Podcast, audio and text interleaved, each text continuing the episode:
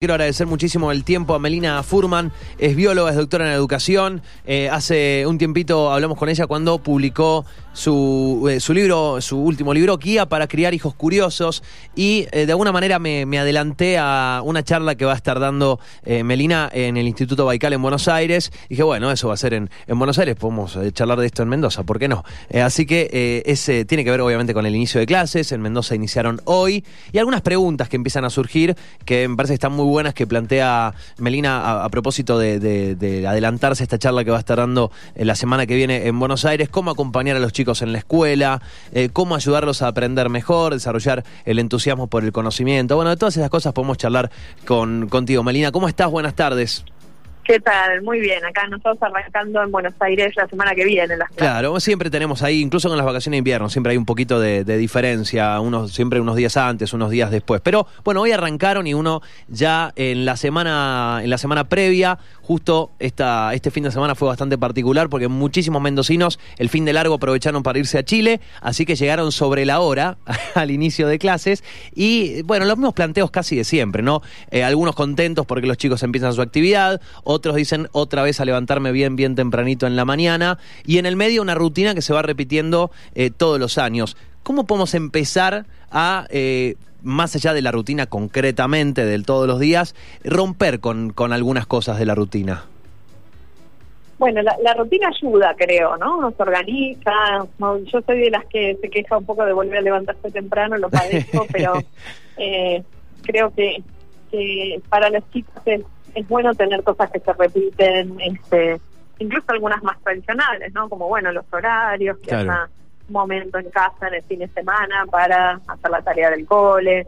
Eh, creo que todo eso ayuda a ir estructurando la, el, el, aprendizaje como algo a lo que hay que dedicarle tiempo, a lo que este, que lleva tiempo, que es placentero, pero que también lleva esfuerzo.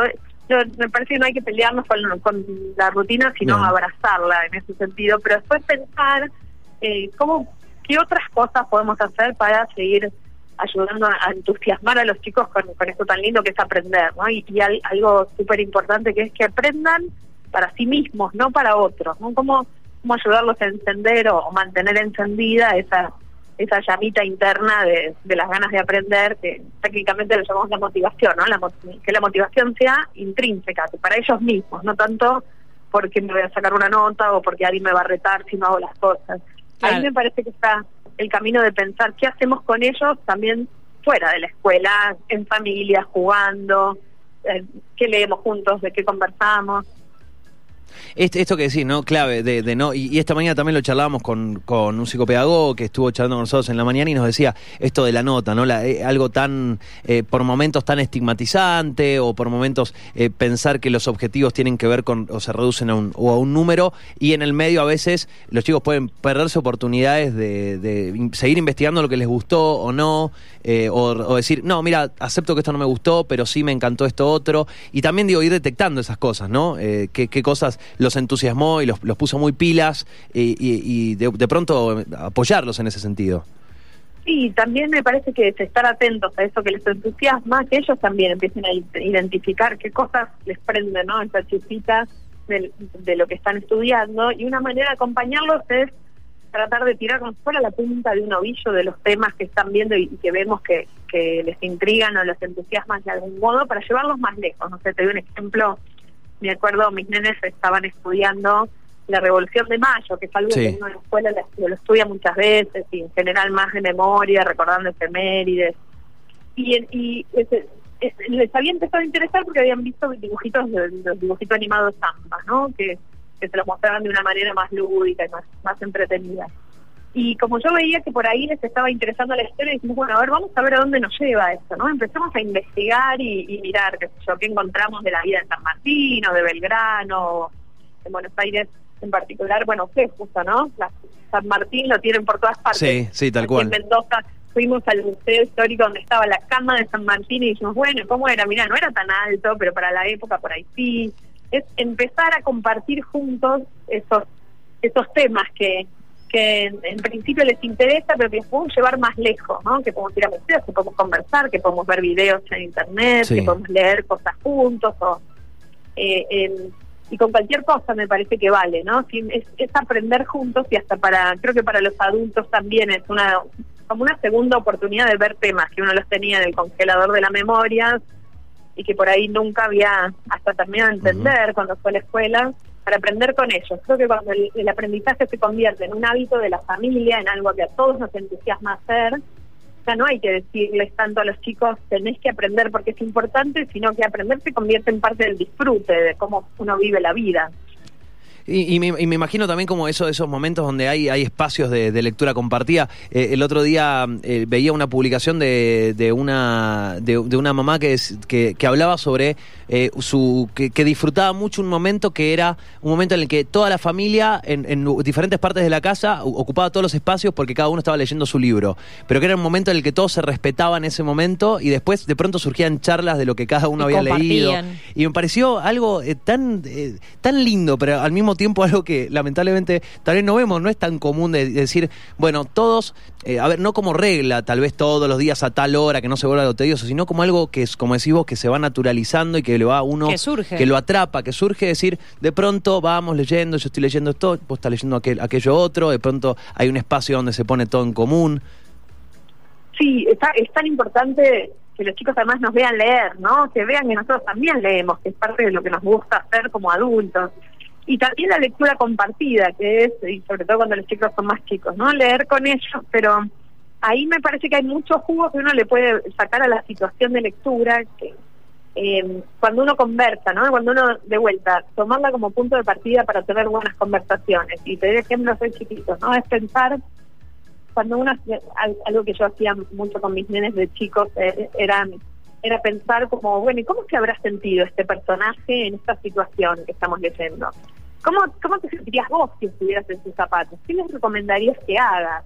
Eh, ¿Qué hubiera pasado? No sé, ¿qué, ¿qué final distinto podría haber tenido la historia? ¿Qué hubiera pasado si la Cenicienta se iba a las doce y media en vez de las doce o a las once y media?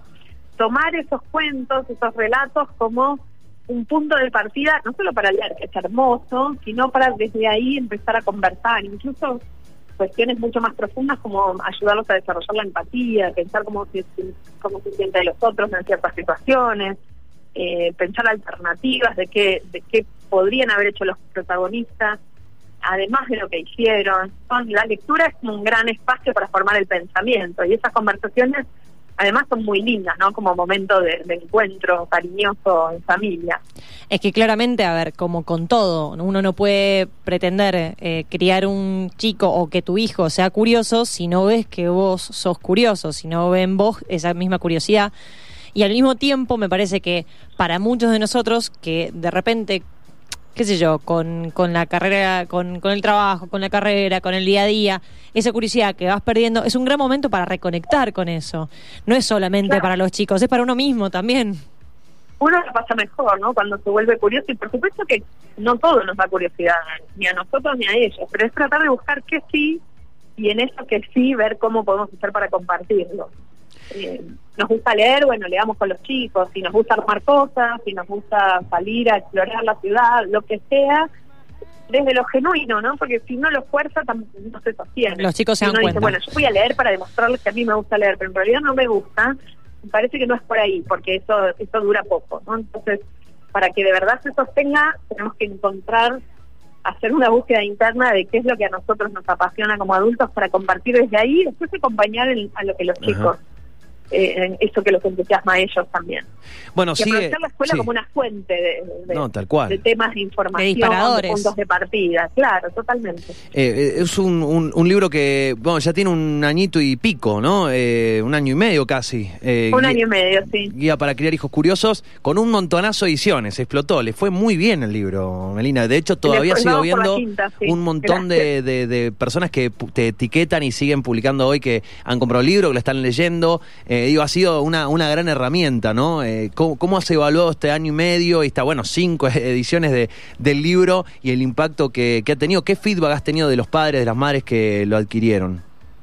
A mí me encanta, para mí fue una sorpresa. Yo escribí, yo vengo trabajando con escuelas, con maestros hace muchos años, pero desde que fui mamá, mis nenes ahora entran en segundo grado, son mellizos, eh, en esos años de, empezar a, tener mis propias preguntas como madre y, conversar con un montón de otras familias de, con hijos chicos, me empecé a dar cuenta que había muchas ideas de la educación, de las neurociencias, de la psicología, que valía la pena compartir porque de, ver, de verdad te dan buena información para pensar la crianza. Entonces así nació el libro, un poco por ese deseo, y lo que empezó a pasar es que empecé a tener mucha vuelta de las lectoras, de los lectores, bueno, lo, lo, lo que pasa mucho en vacaciones más es que me mandan de dónde lo están leyendo, ¿no? Y entonces un montón de fotos de gente que lo está leyendo en la playa, en la pileta, en la montaña, en el bosque, eso me encanta y, las comparto.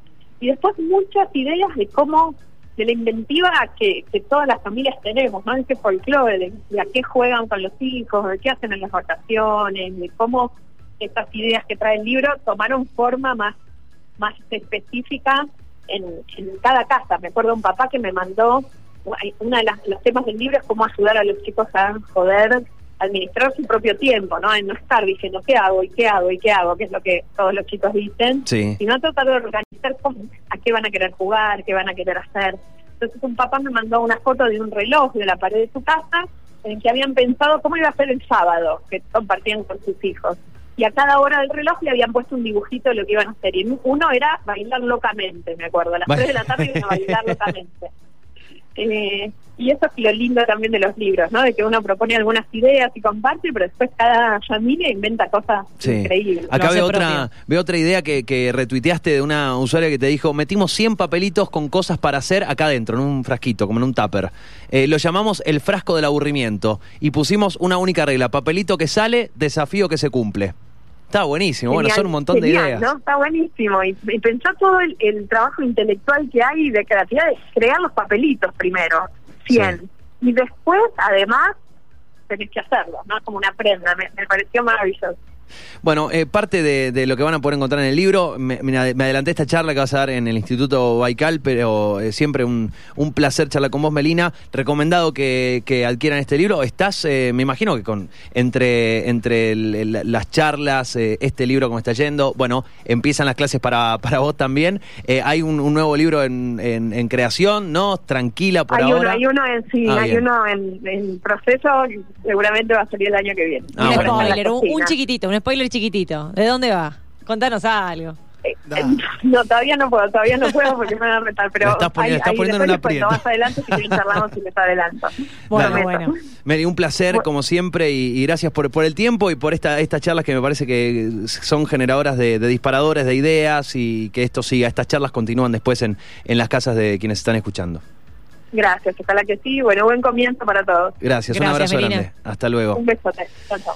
Bueno, allí la, la escuchaban ¿eh? a, a, Meli Furman, eh, bióloga, doctora en educación, es eh, profesora de la Universidad de San Andrés, eh, fundadora de Mundo Ideas ORG, el mundo de las ideas.org también pueden ingresar a, a, ese, a esa web. Y si todavía no compraste el libro, que lleva cinco ediciones, un montonazo. Para que te des cuenta sí. de lo bueno que está. Guía para criar hijos curiosos.